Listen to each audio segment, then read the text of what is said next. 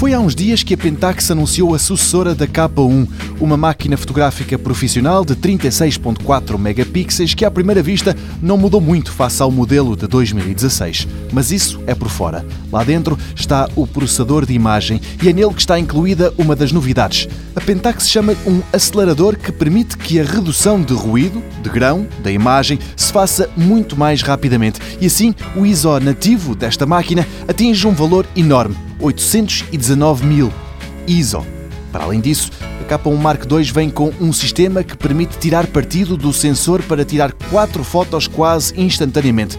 Essas fotografias são depois cozidas numa só de super alta resolução, diz a Pentax. De resto, mais nada mudou. Os megapixels são os mesmos, o visor é igual, a estabilização de imagem mantém-se inalterada e por aí fora.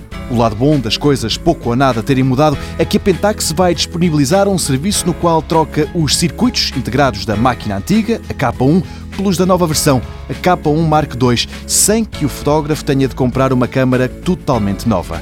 Em vez de uns 1.600 euros, que é aproximadamente o que uma rigorosamente nova vai custar, o upgrade das entranhas da máquina ficará apenas por 450 euros.